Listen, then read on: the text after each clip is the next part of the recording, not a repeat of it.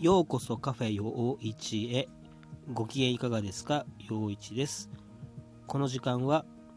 役者だったり喫茶店のおじさんだったりする僕陽一がゆるっとした雑談をお届けする12分間になっております。どうぞ最後まで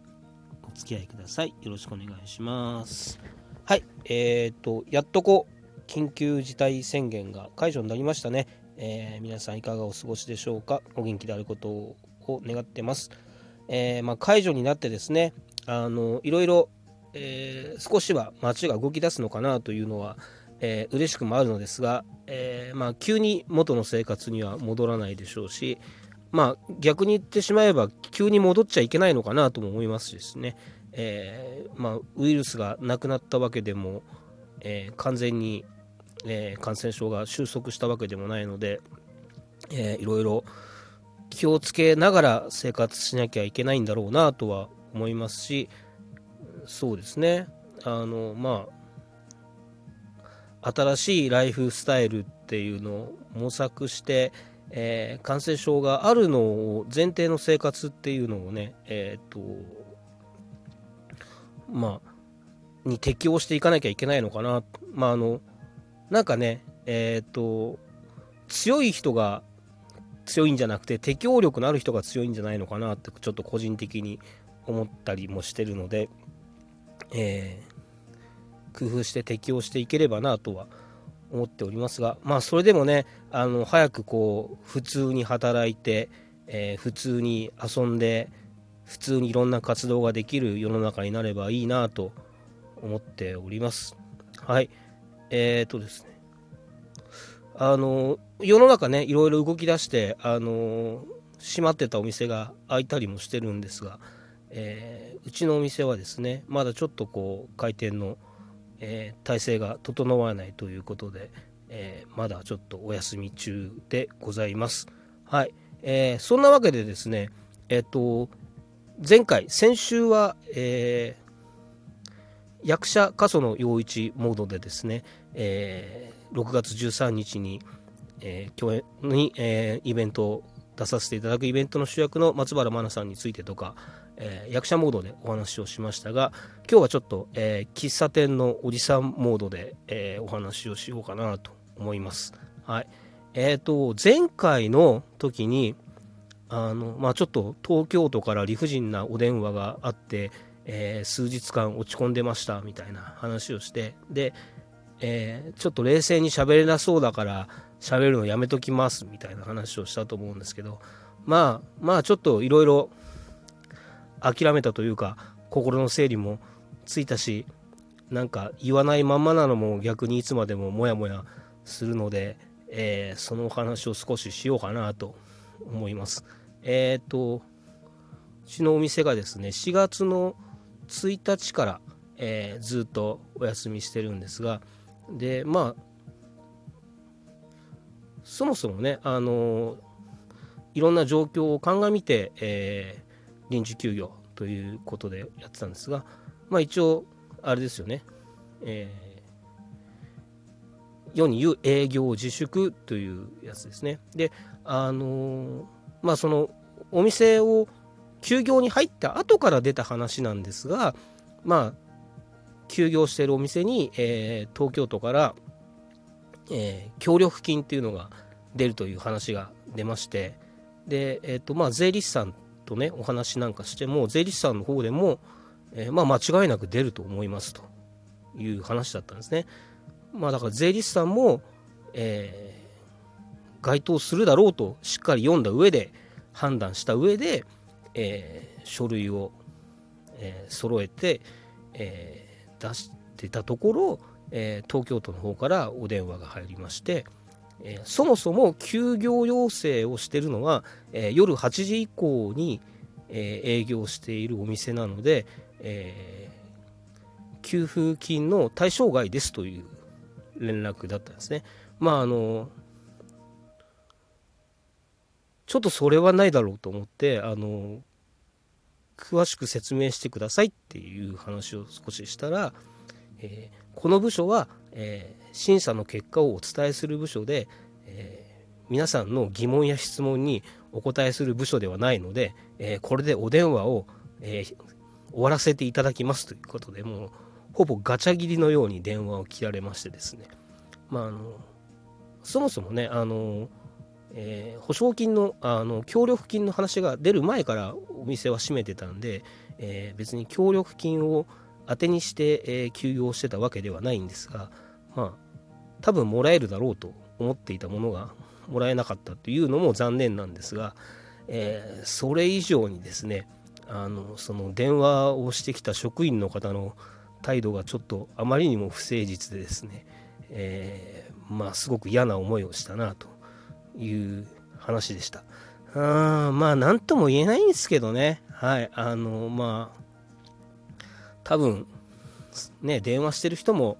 えー、いろんなところでそれはないです。ちょっと説明してくれと言われてもううんざりなったのかもしれないですけども。まあただねこっちとしてはいやいやもうちょっとのなんかこういや申し訳ないけどみたいな態度で出てくれればもうちょっと気持ちが違うのになという感じでですね、えー、寂しい思いをしたなという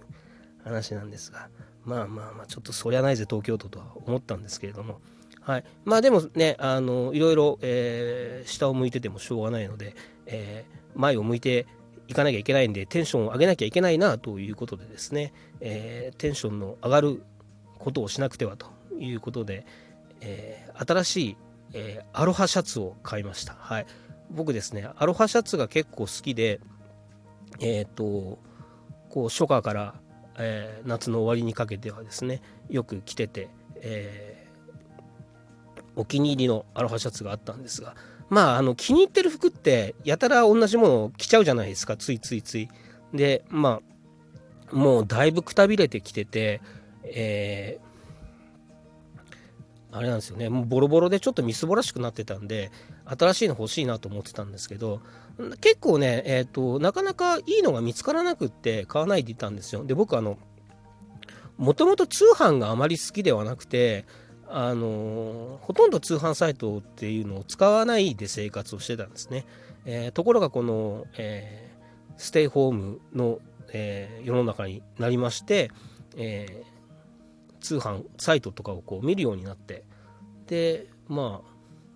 アマゾンで、えアロハシャツを買いました。えーと、結構素敵なのがあって、えまあもともとお気に入りだったのがピンクのやつだったんで、えー、ピンクの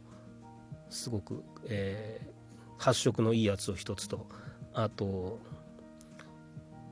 ブルーの大きなハイビスガス柄のやつがお気に入りだったんですけどそれもだいぶあのくたびれてたんでまあブルーがねいいのがなかったんで、えー、ちょっとグリーンのやつなんですけどハイビスガス柄の、えー、やつを買いました。これはねあのなんかメイドインハワイの、えー、割としっかりしたちゃんとしたアロハシャツでうんなんか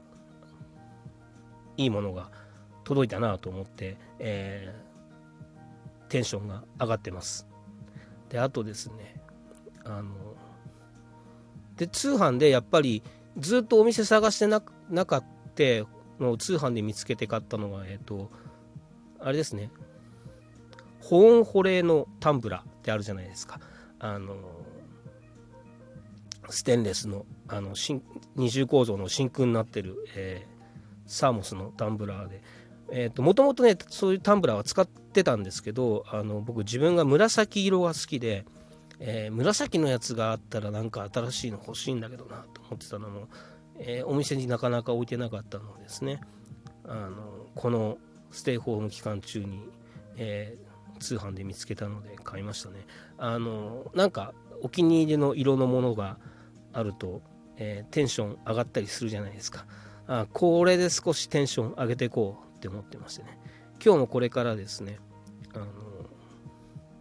そのグリーンのアロハシャツを着て、えー、紫色のタンブラーを持ってですね、えー、ちょっと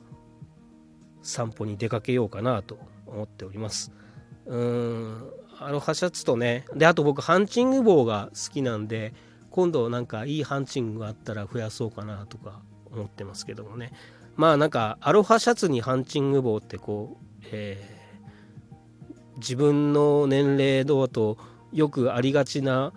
あのザおじさんの休日ファッションだなとは、えー、思うんですが、まあ、まあおじさんなんでおじさんらしくあの自分のテンションが上がればそれはそれでいいんじゃないかなと思ってます。で、ね、おじさんらしくないものも買いましたねあの一つ。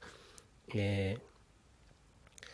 ー、ずっとねもういいおじさんだからそういうのはなんかっつってちょっとバカにしてたところはあるんですが、えー、なんか楽しくなることないかなと思って、えっと、LINE の、えー、壁紙ですか？の着せ替えというのを、えー、初めて買いましたね。えー、そうですね。あのムーミンの「リトル・ミー」のやつが紫で可愛かったのと、えー、スヌーピーのオールドスタイルのやつが、えー、ピンクの可愛いのがあったんでまああれですね。あのすごい小さなことですけど、えー、こういうのがちょっと可愛いのになる自分の、ね、端末がちょっと可愛くなったりするのってあたった数百円でこんなにテンション上がるんだったら、えー、意地張らずにもっと早くやればよかったなとは思いますが、えー、ちょうどまあいろいろそんな気分が腐ってた時に、新しい発見で、えちょっとした買い物で気分が上がってよかったなと思っております。えこれからアロハシャツを着て、え散歩に行こうと思います。はい。えっ、と、次回はちょっとラジオごっことか音楽とかの、えー、子供の頃そういう遊びをしてたなっていう話をしようかなとか思ってます。えー、また聞いてください。ありがとうございました。陽一でした。